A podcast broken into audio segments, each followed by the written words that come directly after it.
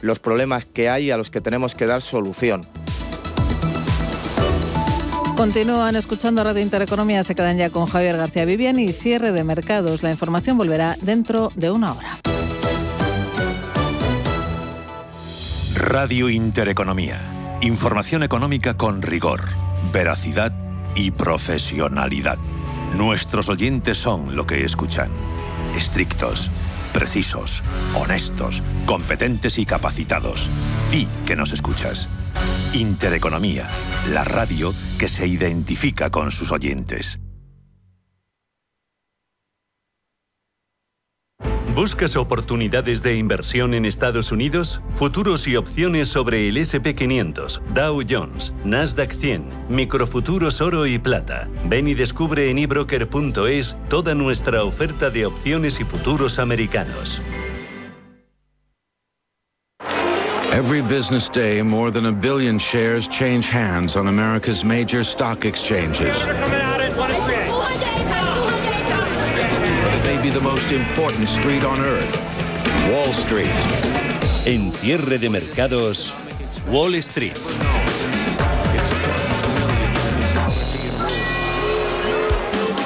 Comportamiento bien diferente entre la renta variable en Estados Unidos y aquí en Europa. Al otro lado del Atlántico dominan con descaro las subidas en ganancias en el Dow Jones Industriales.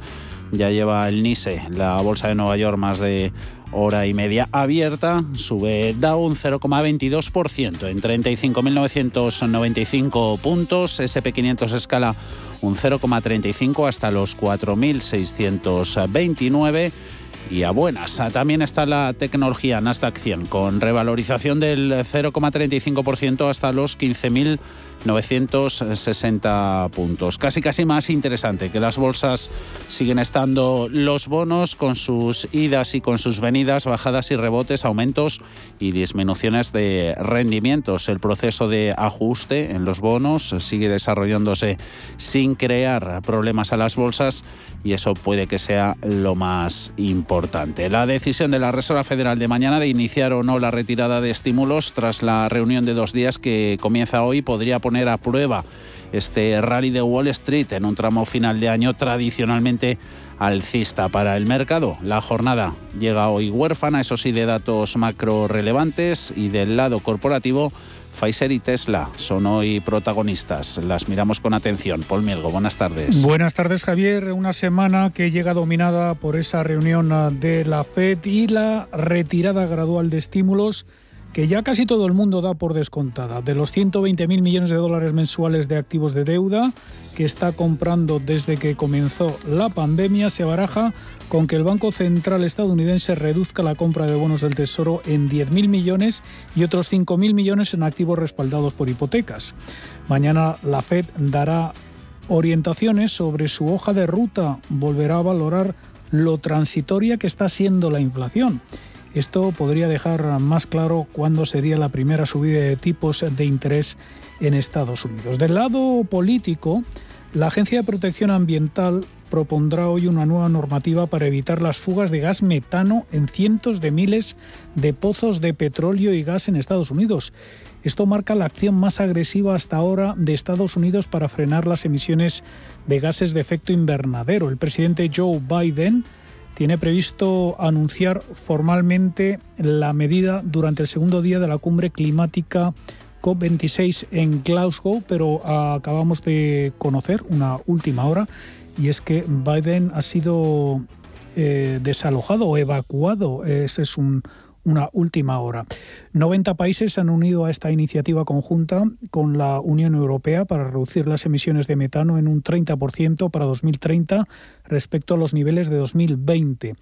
A nivel doméstico, Biden enfrenta más incertidumbre en torno a su proyecto de ley de gasto social. El senador demócrata centrista Joe Manchin ha pedido más tiempo para evaluar ese paquete que ya está devaluado de 1,75 billones de dólares. Y Biden se juega hoy mucho también en las elecciones estatales de Virginia, una cita electoral que se considera un referéndum del proyecto político del presidente de cara a las elecciones midterm de medio mandato que se celebran el próximo año. En cuanto a valores protagonistas, Tesla la tenemos cayendo en Wall Street. Al principio esa caída era del 4%, ahora se reduce al 2,23%. Una reacción que se produce después de que el CEO de la compañía Elon Musk negara que haya un contrato firmado con ERS, mientras que la empresa de alquiler de coches dice que ya ha empezado, eh, ya han empezado las primeras entregas de vehículos. Tesla alcanzaba recientemente una capitalización de mercado de un billón de dólares después de que ERS anunciara que aumentaría su flota de vehículos eléctricos con un pedido inicial de 100.000 Teslas para finales de 2020. Además, uh, Rivian Automotive busca una valoración de más de 60.000 millones de dólares en su inminente salida a bolsa. La compañía está respaldada por Amazon, que es, eh, y este se considera uno de los debuts más esperados en el mercado. Del lado de eh, los valores alcistas, eh, destacamos a Pfizer, después de que la farmacéutica presentara unos beneficios e ingresos del tercer trimestre mejores de lo esperado. La compañía además ha elevado un 7,5% su previsión de ventas para todo el año de su vacuna contra la COVID, hasta los 36.000 millones de dólares. Y esto es gracias a que la compañía está consiguiendo cada vez más acuerdos en países para las dosis de refuerzo y también está recibiendo autorizaciones para utilizar sus vacunas en menores.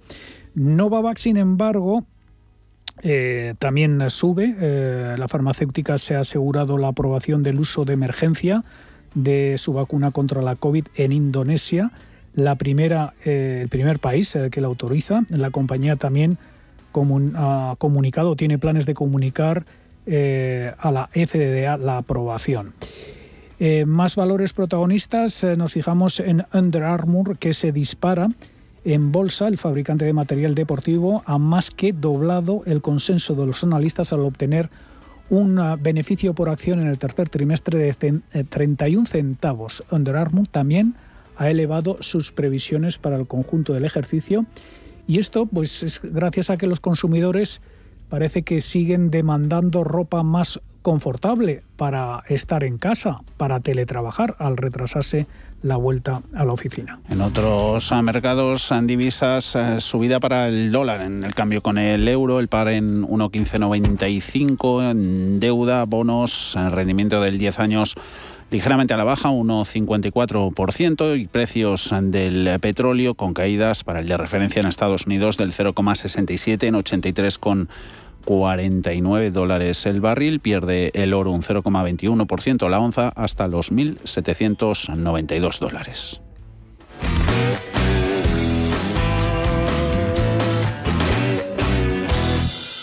Saludamos en el primer análisis de esta tarde a Beatriz Catalán, gestora de Ibercaja Gestión. Muy buenas tardes, Beatriz. Hola, muy buenas tardes. El mercado, ¿cómo lo ves? ¿El sentimiento bueno o malo o regular? Eh, bueno, yo diría que el sentimiento de fondo no sigue siendo positivo. Los, los distintos indicadores que nosotros miramos no siguen estando en unos niveles bastante soportados eh, desglosando un poquito, pues el sentimiento ha mejorado este mes y me llama mucho la atención ese posicionamiento ¿no? de los inversores que se ha vuelto otra vez ¿no? más, más cíclico, se ha vuelto otra vez con un posicionamiento más agresivo, ¿no? destaca mucho ¿no? después de que en verano bueno pues el, el mercado pues a pesar de esas subidas que veíamos lo hacía con un sentimiento algo más cauto, ¿no? por lo tanto yo creo que el mercado sigue siendo fuerte ¿no? y el mercado se afronta esta última cara de año, parte de año, una parte de año más estacional, con unos niveles bastante saneados, yo diría, y no excesivamente eh, optimistas, que tampoco nos gusta, ¿no? Un mercado sobre excesivo. Mm. Pendientes eh, también de la reunión de estos días, hoy y mañana, del Comité de Mercados Abiertos de la Reserva Federal. ¿Está descontando el taperín y un tono algo más duro con, con la inflación en el mercado, Beatriz? Beatriz. Hombre, el mercado yo creo que se ha puesto bastante agresivo ¿no? en, ese ritmo de subidas de tipos. El taberín yo creo que ya lo tenemos todos muy interiorizado, pero el mercado sí que se ha puesto algo más nervioso pensando en que eh, tanto la Reserva Federal como otros bancos centrales van a adelantar ¿no? ese ritmo de subidas que yo creo que ahí, a pesar de que nuestros, los datos de inflación están siendo más persistentes, desde mi punto de vista los bancos centrales deberían de ser algo más cautelosos e intentar ¿no? calmar esos ánimos porque si nos ponemos en un escenario excesivamente alcista muy rápido de tipos, podríamos tener sustos, ¿no? Yo creo que esto es lo que los bancos centrales han aprendido, ¿no? De otras reacciones del pasado. Yo creo que deben de un poco calmar ahí en su mensaje, ¿no? No me gustaría a mí que se siguieran descontando esas subidas de tipos tan cercanas. A ver qué pasa con, con la inflación. Ahí pinta mucho el componente energético, precio del petróleo. Banco of America comentando que, que podría llegar en junio a los 120 dólares por barril. ¿Factible esto? Hombre, yo creo que estamos viviendo factores muy coyunturales, pero también algo más persistentes, ¿no? Y ese precio de la energía unido a otros precios de materias primas, eh, pensamos que poco a poco deberían de tender a normalizarse. Por lo tanto, mi, mi escenario no, no es de que esa subida continúe, ¿no? Hasta mediados del año que viene. Y tecnología, eh, vaya semanita la pasada con los, con los números de, de, Amazon, Apple y, compañía. La compañía de la manzana parece que, recorta la producción del iPad para guardarse chips ¿no? para, para el iPhone 13.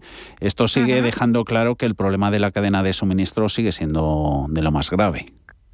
Hombre, la verdad es que sí, ¿no? Eh, esas disrupciones de las cadenas de producción eh, son, son, bueno, pues preocupantes, ¿no? Preocupantes a corto plazo, pero yo miraría al otro lado, ¿no? El de la demanda mm. y esos datos del consumidor que nos siguen dando confianza, nos siguen dando fortaleza y, por lo tanto, si seguimos teniendo esa demanda retenida, estas compañías, en el momento en el cual sean capaces esos cuellos de, botella de salir, ¿no? Pues si tienen esa demanda, serán capaces de de, seguir vendiendo de una forma importante, ¿no?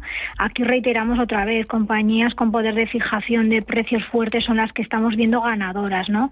Aunque a corto plazo sufran, al final eh, van a seguir siendo capaces de vender y además incluso a precios más altos, ¿no? Como trasladando esos precios a consumidores. Por lo tanto, a mí yo creo que es clave, ¿no? Hacer esa selección de valores en este en esta en este momento coyuntural que estamos. Y el mercado puede que esté también haciendo selección por tamaño. Nos está llamando la atención en los últimos días cómo se están quedando un poquito descolgadas, hmm. retrasadas a pequeñas empresas del Russell, por ejemplo. Sí, yo creo que es un poco la misma cuestión, ¿no? Hmm. En este momento de esa incertidumbre, yo creo que en general, ¿no? Estas empresas grandes son capaces, ¿no? De tratar de defender mejor sus márgenes que quizá las pequeñas, ¿no? Y por eso estamos otra vez discriminando, ¿no? Por ese hmm. tamaño y esta puede ser una de las cuestiones de cara a esta última parte de año, ¿no? Apuntes desde Ibercaja Gestión. Muchísimas gracias, Beatriz Catalán. Buena tarde, Martes. Un saludo. Igualmente a vosotros. Hasta, luego. ¿Estás buscando un broker para operar en el mercado americano? Ven ahora y descubre en ebroker.es toda nuestra gama de opciones y futuros americanos, con tiempo real gratuito en todos los productos de CME Group, garantías intradía y comisiones muy competitivas. ¿Te apasionan los mercados financieros internacionales? Aprende sobre opciones y futuros americanos con los vídeos formativos, guías educacionales y webinarios gratuitos que encontrarás en la zona CM Group de eBroker. eBroker.es, tu broker español especialista en derivados. Producto financiero que no es sencillo y puede ser difícil de comprender. Invertir en instalaciones fotovoltaicas para tu empresa te hará ahorrar hasta un 70% en la factura de electricidad y recuperar la inversión en muy poco tiempo. En NES te hacemos un estudio gratuito y nos encargamos de todo el proceso para que solo tengas que preocuparte de ver cómo se reduce cada día tu factura. Entra en NES.es.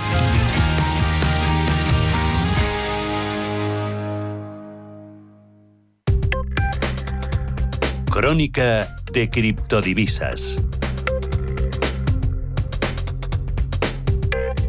criptoactivos que siguen más animados que otros más agresivos y de más riesgo como renta variable tradicional. Bitcoin con subidas del 4,7%, 63.516 y ahí está Ethereum, nos aleja de máximos históricos, los renueva 4.400 95, ganando también más de cuatro puntos. Ana Ruiz, buenas tardes. Muy buenas tardes. Los alcistas del Ethereum están de fiesta este martes. La cripto cotiza de nuevo en máximos históricos. Se ha llegado a superar incluso los 4.496 dólares. Recordemos que ya conseguía superar la semana pasada sus máximos de mayo cuando alcanzó 4.372 dólares. Los defensores de la cripto creen que el precio llegará pronto a los 5.000 dólares. Incluso algunos lo sitúan en los 20.000 a largo plazo, según recoge hoy Cointelegraph. Entre las noticias de la jornada, el intercambiador Kraken está trabajando en un conjunto de nuevos servicios financieros tradicionales, incluyendo la negociación de acciones, mientras que Digital Currency Group está planeando lanzar una división para criptomillonarios. Ya mirando gráficos, el índice RSI en los datos diarios de la criptomoneda ha vuelto a crecer, dejando atrás el periodo de sobrecompra de mediados del mes pasado y por su parte el índice de miedo y codicia ha caído un punto hasta los 73 mientras se mantiene en el territorio de codicia. Estos son unos niveles bastante altos. Las dos últimas veces que hemos visto que el índice se estabilizó aproximadamente en el mismo máximo allá por mayo y en septiembre antes de las fuertes caídas aunque el equipo de analistas de FX Pro dice que en esta ocasión prestan más atención al amplio frente de la ofensiva de las altcoins y los máximos históricos de la capitalización del mercado.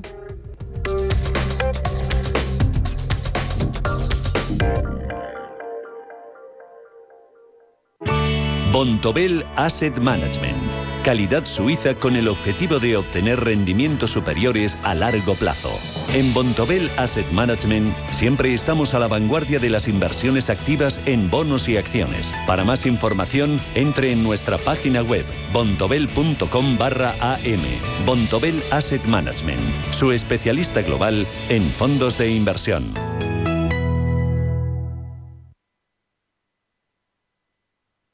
Si estás pensando en comprar una casa, entra en cuchabank.es y accede a nuestra oferta hipotecaria. Cuchabank, el banco de tu nueva casa.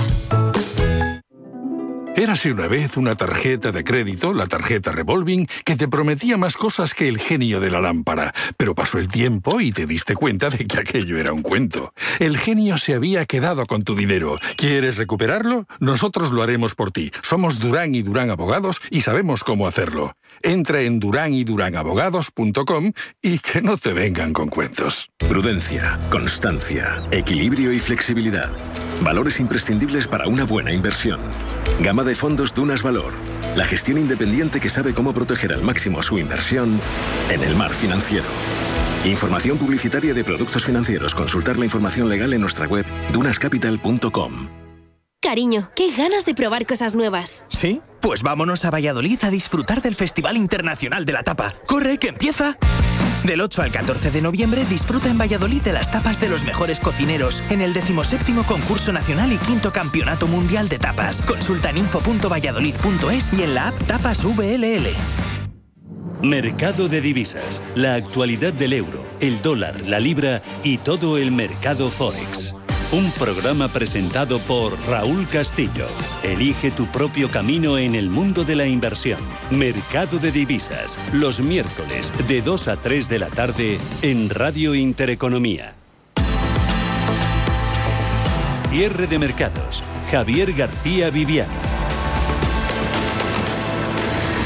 Microsoft no quiere ser menos que Facebook, dice la compañía de software que está planeando un futuro metaverso en sus aplicaciones para Xbox, para sus divisiones multimedia y de juego. Ese metaverso, ese espacio virtual 3D, Facebook lo quiere utilizar para trabajar, para hacer ejercicio, para visitar a familia o amigos y Microsoft lo quiere utilizar porque va a dar juego para los videojuegos. Lo cuenta Bloomberg. Microsoft, tenemos a la acción subiendo un 0,8% en los 332 dólares con 9 centavos. Ganancias que se consolidan en los índices de renta variable americanos. No se contagia el ímpetu alcista, la renovación de máximos históricos aquí en Europa. IBEX 35 con paso atrás del 0,56%, 9.131 puntos. Acompañan en Europa en los números rojos a la bolsa española, la de Londres, la italiana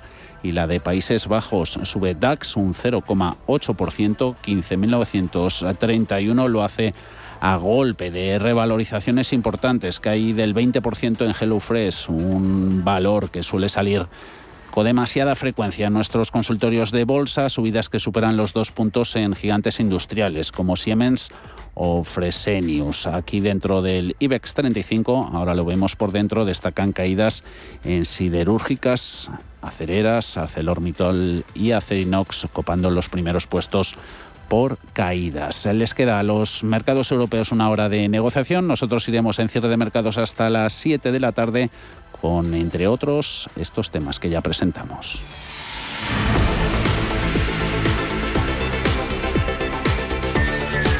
IAG, Solaria, Farmamar, Grifol, Saena o ACS. Hay ciertos valores en el IBEX que se han quedado lejos de sus máximos tras las caídas en el año, aunque no por ello pierden, Ana, su atractivo en algunos casos. La que más se deja en el año es Siemens Gamesa, que, se, que pierde un 32% junto a Solaria, que se deja un 26%. Hay que tener en cuenta que ambas han corrido mucho en bolsa en los últimos años. A tres años vista, Siemens sube un 130% y Solaria un increíble 340%. En el caso de Grifols, pierden en el acumulado un 17,5%. El sector turístico también está ahí, con IAG, que es una de las que más pierde desde sus máximos históricos si miramos la cotización antes de la COVID. Ismael de la Cruz de prismabursátil.com. Empezó también bien el año con una fuerte subida hasta mediados de marzo que empezó a caer, lastrada por la subida del petróleo y posteriormente por los eh, nuevos casos de la variante del COVID, sobre todo en Reino Unido. Y por último estaría Siemens Gamesa, que también eh, empezó bien, pero continuó cayendo. Por un lado tenemos el incremento de las posiciones bajistas y por otro lado que sigue acusando el profit warning. En el caso de esta compañía, pues una zona interesante para buscar un rebote al alza sería eh, la zona de 19,37 euros.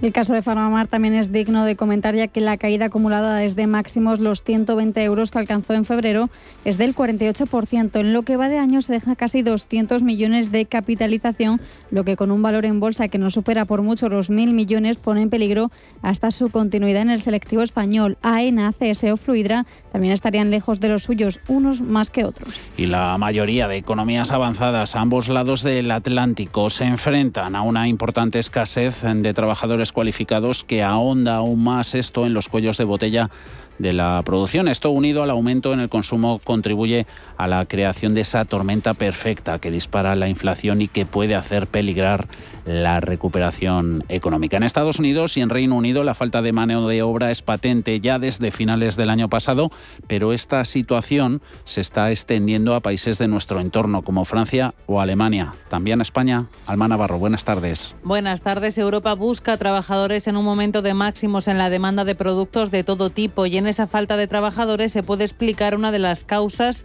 de la inflación coyuntural. No hay trabajadores, no se produce lo suficiente, hay un atasco en la fabricación de chips y de otros componentes y los contenedores están parados en los puertos. Falta mano de obra en sectores como el de la industria, la hostelería o el transporte. En Estados Unidos, en el Reino Unido, en Alemania, en Francia. Pero el problema viene de antes de la pandemia y ahora no ha hecho más que agravarse. Aquí en España es posible que falten trabajadores en un país con casi 3.300.000 millones de parados.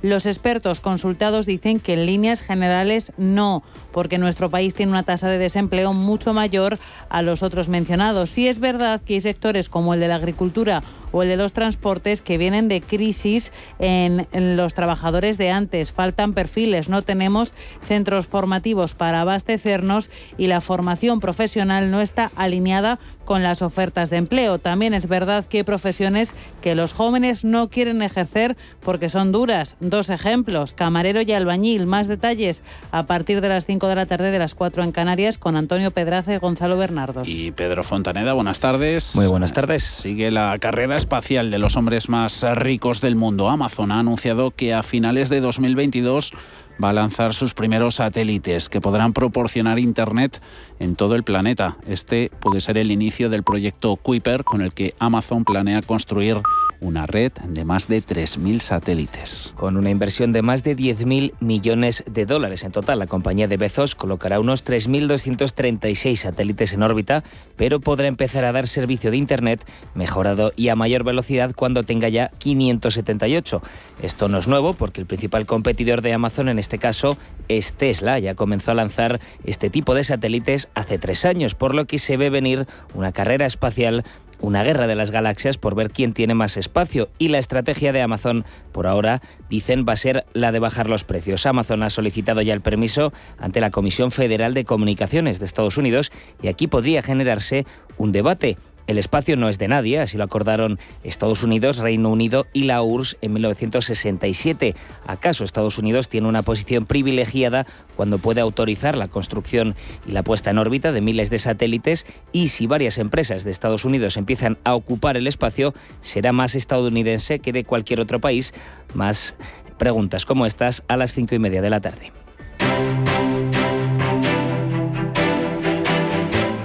Grupo ACS patrocina este espacio.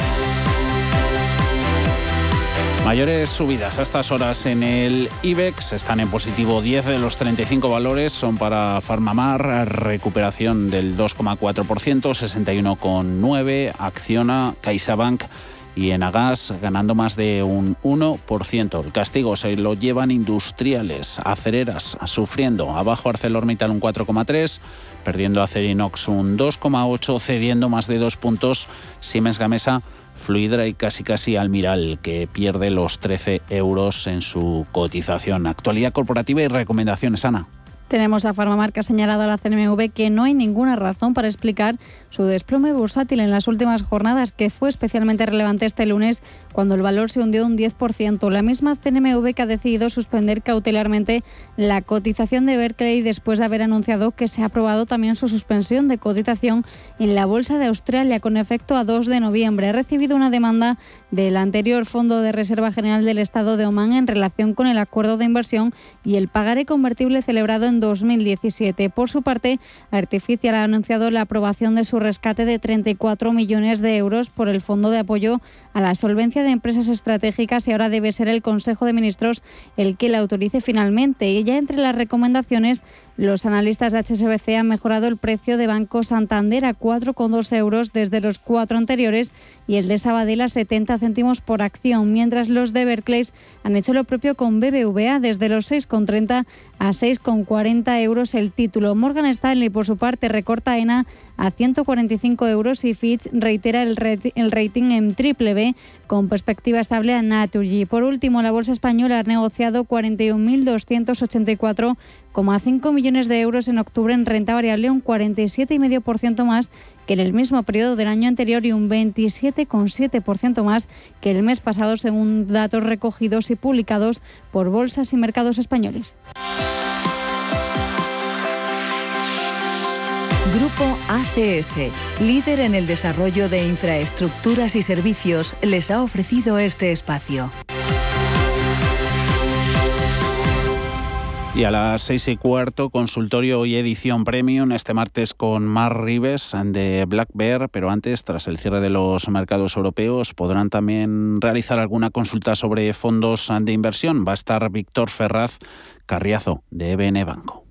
91 533 18 51 o 609 22 47 16 para las notas de voz y WhatsApp. El suelo se mueve bajo nuestros pies y parece que no hay otra salida. De lunes a jueves, consultorio de bolsa y fondos de inversión en cierre de mercados. Con Javier García Viviani, Radio Intereconomía.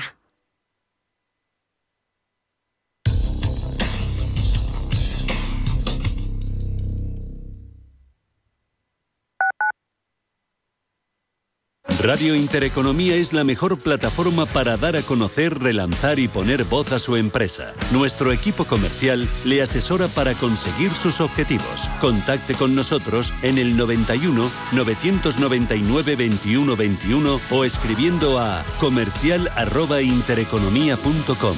Radio Intereconomía, la radio de las empresas. ¿Te gustaría mejorar tu cartera de planes de pensiones? En Velaria Inversores seleccionamos los mejores planes de pensiones para ti, sin importar de qué entidad provengan y sin ningún tipo de coste adicional. Aprovecha esta oportunidad, solicita información sin ningún compromiso y mejora tu cartera de planes de pensiones. Velaria Inversores, tu asesor financiero de confianza. Más de un 20% de los estudiantes universitarios en España necesitan apoyo económico para llevar a cabo sus estudios. En la Fundación La Caixa concedemos becas a estudiantes excelentes con escasos recursos económicos para acceder a estudios de grado universitario. Solo es progreso si progresamos todos. Fundación La Caixa. Restaurante Inari Moraleja, tu japonés del Soto de la Moraleja junto al restaurante Kionansui. Comprometidos con la calidad, comprometidos con su seguridad. Reservas y pedidos en el 910 070356 o en grupoinari.es. Un restaurante del Grupo Inari. Radio Intereconomía trata información que te interesa. Sí, sí, hasta la bolsa americana puede afectar en tu bolsa de la compra. Por eso los temas que tratamos te interesan.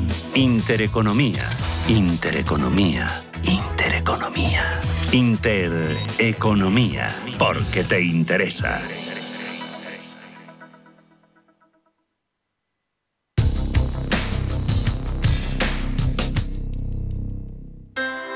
Low interest rates are a symptom of a weak economy. The longer the uncertainty uh, lasts, the costlier it will be for the economy. The output is stronger, a fatigue uh, on, on the shoulders of people. Expansión y ciclo. Cierre de mercados.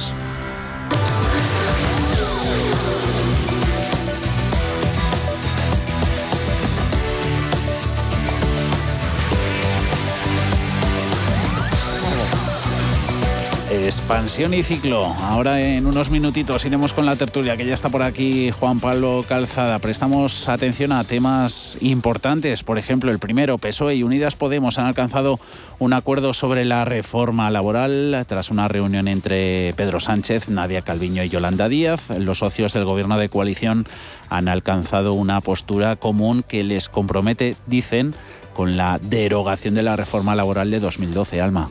Sí, como les compromete, dice el texto, el pacto de gobierno, el pacto del gobierno de coalición y el documento sobre la reforma enviado a Bruselas. El documento acordado en una reunión de menos de una hora incluye propuestas como la modificación de las reglas en la subcontratación o la temporalidad y la búsqueda, dicen, de un acuerdo justo y equilibrado con los agentes sociales. Isabel Rodríguez, portavoz del gobierno constatar lo que la semana pasada yo misma les decía a todos ustedes, que exige, o sea, que existe el compromiso, que este gobierno está comprometido en los términos en los que se expresó el presidente del gobierno en su discurso de investidura y, por tanto, en compromiso de investidura, que estamos comprometidos en los términos en los que está redactado el acuerdo de coalición y en los mismos términos en los que nos hemos comprometido con Europa a través del plan de recuperación que hemos enviado a la Comisión Europea. Esta tarde reunión con representantes de Economía, Trabajo y Seguridad Social para cerrar los detalles que mañana llevarán a la mesa del diálogo social con patronal y sindicatos. Los representantes de los trabajadores piden valentía al Ejecutivo. Unai Sordo, secretario general de Comisiones Obreras, tiende la mano a la COE y le pide que no vete la negociación. Ya he dicho que la prueba del algodón vendrá un poco mañana cuando veamos si las propuestas del gobierno siguen siendo las mismas. ¿no? Al menos sí parece que se consolidan las propuestas y lo que veníamos negociando en materia de negociación colectiva y sí parece que sigue abierta la mesa de contratación, la mesa que está abordando cómo mejorar la estabilidad en la contratación. Pero ahí nosotros lo único que hemos dicho, lo único que hemos pedido es fiabilidad. Desde la patronal Antonio Garamendi dice que ellos no van a vetar nada, pero sí van a dar su opinión sobre los temas que se pongan sobre la mesa, como el de la temporalidad. Hay sectores con más temporalidad, hay otros con menos, y aquí hay que ver caso a caso para ver realmente cómo se hay que hacer las cosas. Eso es un planteamiento puramente ideológico, sinceramente, de gente que no está en la vida real. Lo digo con toda, con toda seriedad. Nosotros derecho de veto no tenemos pero lo que sí tenemos es eh, totalmente la libertad y la independencia de decir que algo no nos gusta. La reforma laboral tiene que estar lista antes de final de año. Y también mañana empieza el debate de presupuestos. En el Congreso se van a debatir y votar las enmiendas a la totalidad presentadas por siete formaciones políticas, entre ellas Partido Popular, Ciudadanos y Vox. También Junts per Cat, Foro Asturias, Coalición Canaria y la CUP, Esquerra Republicana y PNV, con quienes más intensamente han negociado las formaciones del gobierno de coalición. No han presentado enmiendas a la totalidad, pero sí podrían presentar parciales. Tienen de plazo para hacerlo hasta el viernes. Si todo va según lo previsto, las cuentas podrían quedar aprobadas en el Congreso entre el 22 y el 25 de noviembre y de ahí se enviarían al Senado. Datos económicos del día, el de matriculaciones de octubre caen un 20% respecto al mismo periodo del año pasado en comparación con 2019, último año antes de la pandemia. El descenso es del 37%. Las matriculaciones de turismos y todoterrenos nuevos en España durante octubre han ascendido a 59.044. Entre las causas de esta cifra tan baja, falta de semiconductores que impiden hacer frente a la demanda. En el acumulado de enero-octubre se han vendido en España 706.998 unidades. Es un 5,6% más que en el mismo periodo de 2020, pero el 33% menos que en 2019. Con estas cifras, las patronales dicen que se alejan del objetivo de alcanzar el millón de unidades matriculadas a cierre de 2021. Aún así, esperan que haya un rally de final de año. Raúl Morales, Faconauto. Matriculaciones de vehículos del mes de octubre mantienen la tendencia negativa que hemos visto en los últimos meses debido sobre todo al impacto que está teniendo la crisis de los microchips sobre, el sector, ya que ha desabastecido los concesionarios de vehículos. Aún así hemos visto un cambio de tendencia, ya que los compradores se están acercando a las concesiones para adquirir su vehículo aún sabiendo que van a tardar más meses de lo habitual en recibirlo. Otro dato publicado hoy precisamente también en relación a la industria, el PMI manufacturero de nuestro país ha caído en octubre por segundo mes consecutivo y con todas estas referencias sobre la mesa, el Consejo General de Economistas ha actualizado las previsiones de su observatorio financiero y rebajado al 5% su estimación de crecimiento del PIB el año que viene, este año 2021, perdón, frente al 5,8 de la previsión anterior. Mantiene su previsión de crecimiento para 2022 en el 6%, en línea con el resto de organismos que ha actualizado sus previsiones. Con, con esta nueva revisión a la baja, los economistas ponen en cuestión las perspectivas del gobierno que sí que mantiene que la economía crecerá en 2021 un 6,5 apunte por último de la revista Forbes que ha actualizado su lista de las 100 grandes fortunas. El fundador de Inditex, Amancio Ortega, se mantiene como la primera fortuna de España con un patrimonio de 67.000 millones de euros. Justo detrás en el segundo puesto su hija Sandra Ortega, en la tercera posición el presidente de Ferrovial Rafael del Pino, el presidente de Mercadona Juan Roch, cuarta fortuna del país, baja una posición, completa el top 5 el presidente de Banca Juan Carlos Escotet. Entre los cinco concentran más del 50% del total de fortunas con 83.500 millones de este ranking en el que despunta el ascenso de ferrovial. En Intereconomía, la tertulia de cierre de mercados. CaixaBank patrocina este espacio.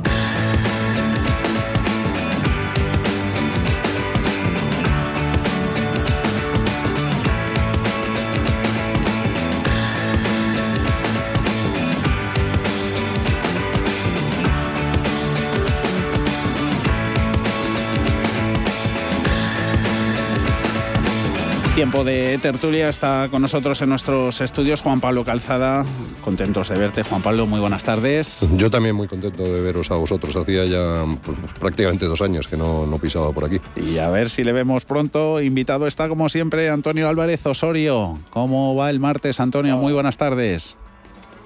Muy bien, Juan Pablo, muy bien, Javier. Y nada, no os preocupéis que me incorporo rápidamente. O sea que a partir de la semana que viene ya estaré presencialmente con vosotros. Por aquí te esperamos, que hay hueco de sobra. Si así me aceptáis. Eso está hecho. Juan Pablo da fe, ¿de qué cabes? Sí, sí, sí, ya verás, ya verás. Ha cambiado un montón el estudio. Ha cambiado, un placer. Ha cambiado un montón las cosas, Juan Pablo, tan tras la cumbre de la paz de esta mañana en Moncloa. Eh, pues no parece, ¿no? O sea, yo creo que es absolutamente asombroso y parece que que, vamos, hay un gran mérito, ¿no? Ha conseguido sentar a las dos vicepresidentas en la misma mesa sin que llegue la sangre al río, ¿no? Pero es, yo creo que no ha cambiado mucho, ¿no? O sea, cada uno está aquí jugando sus cartas más bien electorales que cualquier otra cosa y vamos a ver qué, qué tenemos al final, pero vamos, esto no, no tiene muy buena pinta, ¿no? O sea, no parece que Bruselas esté muy por la labor de tragarse lo que va a salir, eh, pues la COE pues eh, se teme lo peor, no hay más que oír a Gramendi y vamos a ver, están muy contentos los sindicatos, que bueno, la verdad es que les va la cosa muy bien, ¿no? Dice ahora mismo en, en las ayudas al terremoto, vamos, al volcán de La Palma, pueden sacar dinero por formación, como si no hubiera pasado nunca nada con los sindicatos y el dinero dedicado a la formación, y a mí me parece insólito, ¿no? Que se dedique dinero eh, a los sindicatos eh, con una catástrofe que es un volcán y a la hora de ayudar a, los, a la gente que vive en La Palma. ¿no? pero Eh, yo me temo lo peor. Vamos a ver eh, qué ocurre, pero eh, huele a que una vez más nuestro inclito presidente, del que no se fían ni los sindicatos, que dicen, bueno, pues hoy está atado, pero ya veremos lo que dice mañana el presidente, pues se ha llevado el gato al agua y la reforma no va a complacer a prácticamente nadie. ¿Había mucho en juego, Antonio? Bueno, ahí en juego una performance y después ahí también en juego la. Eh, yo creo que lo que lo que realmente tenemos en la trastienda eh, son los fondos europeos, ¿no? Es decir, eh, tenemos que esa performance adecuarla a, una a una cierta a una cierta sintonía, por llamarlo de alguna forma, una cierta aceptación de los requerimientos o de las exigencias que tenemos por parte de la Unión Europea para que se para que esa transferencia de los 10.000 millones de euros se haga realmente efectiva, ¿no? que es el segundo pago establecido para este año 2021 y que es absolutamente necesario porque si eso lo ponemos en consonancia con que los, los presupuestos estaban adaptados para unos crecimientos que en este tercer trimestre no se están cumpliendo y no se están cumpliendo por mucho, pues claro, si no se cumple ni hay una diferencia tan grande en cuanto a la, en cuanto a las previsiones con lo que realmente se está produciendo y además tenemos en juego esos dos esos 10.000 millones de euros que nos tienen que dar de segunda transferencia en este 2021 pues todo eso hace que haya que poner en escena eh, una cierta sensación de sintonía y una cierta sensación de, bueno, de, estamos todos metidos en el barco. Y después, esta es la parte económica, que es la que nos estamos jugando. Después está la parte política. La parte política es que de las tres personas que se han sentado ahí, ninguna de las tres tiene absolutamente ningún interés de que el gobierno no llegue a buen puerto y, y que el gobierno dure poco. Es decir, ni siquiera Yolanda Díaz, que es la persona más beligerante en ese momento, en ese punto respecto de la reforma de la de la de la vamos respecto de la cancelación o derogación de la reforma laboral, eh, ni siquiera creo que llegase al punto de no haciendo esa reforma por exigencias de la Unión Europea que llegase a romper un gobierno de coalición. ¿Por qué? Porque en definitiva son, dos años, son dos años donde efectivamente tienes el poder, donde efectivamente eh, tienes o formas parte de ese poder y hay veces que cuando uno está en el poder pues sabe que no puede mm, sabe que no puede conseguir todo lo que le gustaría pero, pero la mejor forma de no conseguir nada es dejar el poder. Con lo cual, bueno, es decir, es eh, entre, entre lo malo y lo peor, pues seguro que se elige lo malo y lo peor lo dejan para más adelante. La postura de los empresarios, ¿cuál debe ser, Juan Pablo? Pues yo creo que eh, flexibilizar el mercado de trabajo sobre todo, ¿no? Y no aceptar eh, pues la obligación de, tener gente contratada o un porcentaje muy alto de la plantilla, porque eso depende de cada empresa, de cada sector y cada situación eh, bueno, particular de, en el momento, ¿no? Dice, hay momentos, por ejemplo, en la pandemia, en las que no se ha podido mantener el empleo fijo, ¿no? yo la verdad es que veo las posturas enormemente alejadas y respecto a Yolanda Díez, pues no sé, una señora que dice que el comunismo es libertad, pues se puede uno esperar lo que, lo que sea, ¿no? Eh, ella sí que puede ser una gran beneficiada, consigue, ahora mismo sí, está de vicepresidenta de un gobierno que se va a acabar pronto eh, o tarde o temprano, ¿no? Eh, ellos intentan que sea lo más tarde posible, pero a lo mejor tiene la jugada de quedarse como líder, de, lideresa de, la oposición y parece que le puede llegar a, gustar o hacer tirín. Y por supuesto es la que más, más apoyo tiene de los sindicatos. Vamos a ver eh, cómo acaba todo esto, ¿no?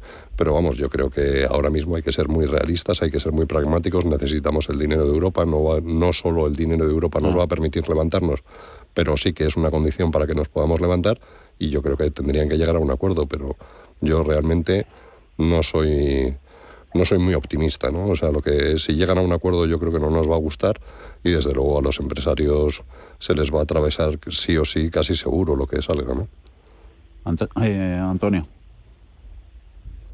Bueno, un poco redundar lo que estamos diciendo, es decir, es que al final eh, la postura de los empresarios es evidente, es decir, los empresarios al no tener una interlocución válida en este sentido, porque sabían que cualquier interlocución iba a estar teñida, iba a estar, eh, iba a estar adulterada por la por el propio gobierno de coalición, es decir, mi usted, es decir, con Podemos, con, con Yolanda Díaz, los mm. empresarios, por muy buena sintonía que haya entre Garamendi y ella, pues a nivel conceptual, pues en este punto concreto no podían llegar a ningún acuerdo y yo creo que los empresarios lo que han hecho es jugar la vía de Europa, que es un poco lo que ha hecho el Partido Popular en otras ocasiones, ¿no? Es decir, vale, usted la única forma que tenemos de parar esta omerta es eh, acudir directamente a los órganos europeos, a las instituciones europeas que en definitiva, como usted va a tener que acudir a ellos para que nos den dinero, pues lógicamente a cambio de esa a cambio de esa exigencia, a cambio de esa petición, pues nos van a poner unas exigencias que vamos a tener que cumplir.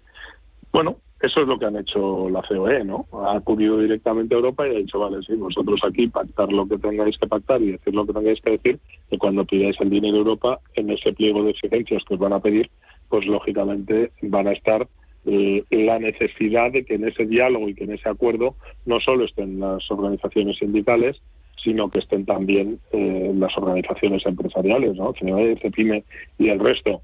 Y ante esa obligatoriedad, lógicamente, pues a, partir de ahí hay que empezar a pulir cuál es el acuerdo, porque no es lo mismo un acuerdo político donde tienes que ceder ante un gobierno de coalición por los intereses o la presión de Unidas Podemos, a un acuerdo de Estado donde efectivamente eh, para que te den 10.000 millones de euros de Europa y te los transfieran, pues lógicamente tienes que contar con todos los organismos, no solo los sindicales, sino también los empresariales y el propio gobierno, pero en una línea mucho más mucho más moderada, ¿no? Que, mm. que es lo que al final se va a exigir y lo que finalmente se va a imponer. No, no hay no hay opción. Este encuentro en Moncloa ha sido pues casi casi en vísperas de que eh, presupuestos se voten en el Congreso, cuentas públicas para el año que viene. Ahí ya tiene el camino allanado y liso, Juan Pablo. Yo creo que sí. Yo creo que sí que han, han, hablado largo y tendido en estas últimas semanas con, con todas las personas que, vamos, o con todos los grupos políticos que les pueden votar y se les ha dado a cada uno lo que ha pedido, por lo tanto seguramente van a votar que sí. Pero bueno, eh, los presupuestos, como ya hemos venido hablando, pues tienen que o están basados en unas, unas previsiones económicas ah. absolutamente irreales a día de hoy, ¿no? Y que cada semana que pasa se alejan más las previsiones de los presupuestos de la realidad. Ya estamos cayendo a, a, vamos, a estimaciones de muchos organismos muy serios de que vamos a crecer en torno al 5%. Ya veremos, ¿no?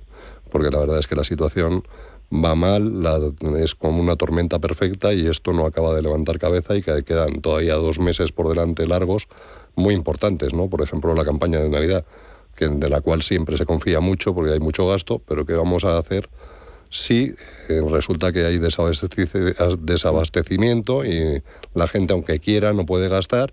Bueno, pues tendríamos otro problema muy grave.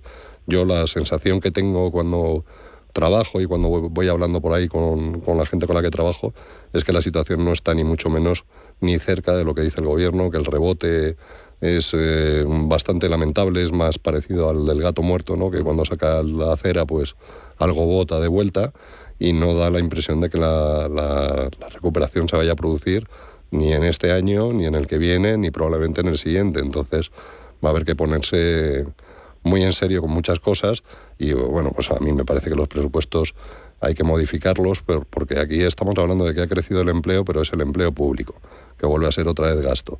Eh, estamos diciendo que van a crecer los ingresos, pero no van bien las empresas, o sea, a la gente tampoco le está subiendo el sueldo. Estamos teniendo un, problema con la inflación muy grande. Es probable que el año que viene o si no el siguiente tengan que subir los tipos de interés los bancos centrales, con lo cual la cuenta para pagar eh, los intereses de la enorme deuda que tenemos va a ser mucho mayor. En fin, yo creo que, sí, que efectivamente van a sacar adelante los presupuestos, pero eh, nacen muertos, ¿no? O sea, todo el mundo es consciente de que los, los datos macros sobre los que se han creado no funcionan y desde luego a qué está dirigido el gasto a mí me parece absolutamente increíble, ¿no? O sea, en esta situación en la que estamos, pues estamos dedicándonos a cosas que no tienen que ver. ¿no? Dice, hay que anticipar que la situación se está poniendo muy compleja. Como ya ha dicho el G20, hay un problema muy serio con la cadena de suministro. Hay que restablecer el tema de la vacunación, pues empieza a ser perentorio porque no vamos a conseguir mm, pues parar el tema de la pandemia mientras no se vacunen a, uno, a muchos países que están muy lejos de estar cerca de vacunar, pues si no vamos a ver aparecer nuevas cepas y nuevas cepas y van a ser una cosa estacional, en fin. La cuestión está muy compleja, eh, y yo creo que se tenían que dedicar a otra cosa en vez de dedicar todo el tiempo a negociar unos presupuestos inviables y a negociar una reforma laboral que nos van a echar para atrás desde Bruselas sí o sí. Tiempo para dedicar más al, al clima. Ahora con la COP26 remata y reflexiona al respecto, Antonio. Bueno, es que la verdad es que hay cuestiones que, la propia movilización de, la reunión esta que se ha hecho en Glasgow eh, probablemente sea una de las más contaminantes que hay, ¿no? Es decir, movilizar a, todas las personas, a los miles de personas que han tenido que ir allí, que creo que la niña esta, la Greta Garbo esta, no ha debido ir nadando, que yo sepa, o en barco a vela tampoco, me parece que no ha sido así, ¿no? Entonces, eh, yo creo que al final tenemos que discriminar los intereses políticos de los intereses del propio planeta y de la propia sociedad. Tenemos que ser conscientes de lo que como plaga humana hemos hecho con el planeta, incluidos los políticos, que han mirado para otro lado, lógicamente, porque era mucho más fácil gestionar en esas circunstancias que en otras que eran mucho más caras y de mucha más exigencia para la sociedad. Y ahora tenemos que involucionar toda esa situación porque es que mm, estamos al límite del precipicio y si seguimos por esa vía lo que nos cargamos es el planeta, ni más ni menos. Ya tenemos problemas. Hoy escuchaba yo en alguna, en alguna emisora que tenemos gas para 40 43 días. las reservas, ¿eh? 43 días. Mm. Y, y, y bueno. Y, no pues hemos llegado a diciembre. Vamos a pasar. Claro, es decir, eh, como empecemos a tener problemas serios de suministro, esto va a ser como el COVID, ¿no? Mm. Eh, me consta que, que algún eh, ilustre político y gobernante de este país, me consta que efectivamente dijo en su momento eh, pues que el COVID, bueno, pues que no dejaba de ser un invento de, las, de los laboratorios para, para, para, para ganar dinero con las vacunas, ¿no? Bueno. Antonio, que no tenemos tiempo para más, que nos tenemos que ir ya al boleto de las 5. Antonio Álvarez Osorio, Juan Pablo Calzada. Eh, Antonio, te vemos pronto por aquí. Un abrazo a los dos. Hasta la próxima. Un saludo.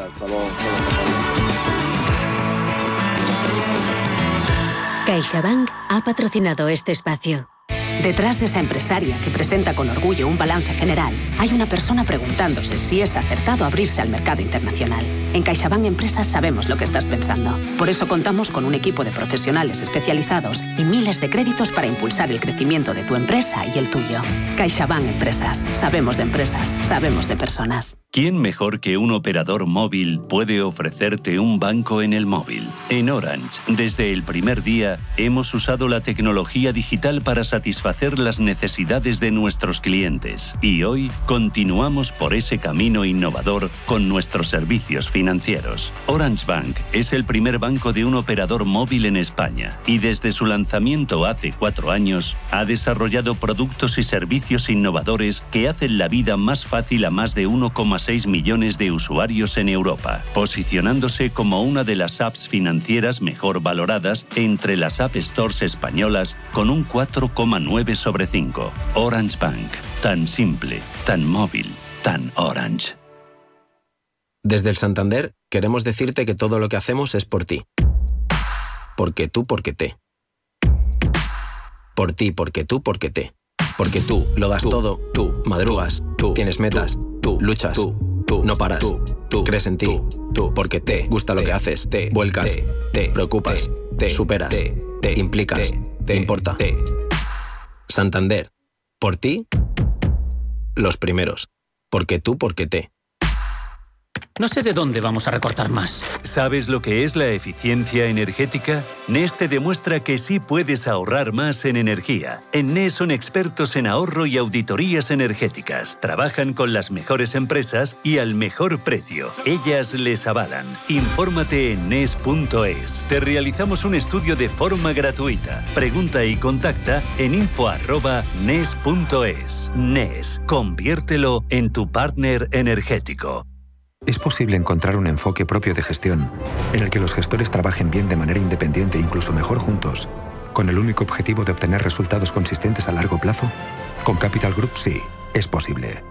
Más información en capitalgroup.com/es.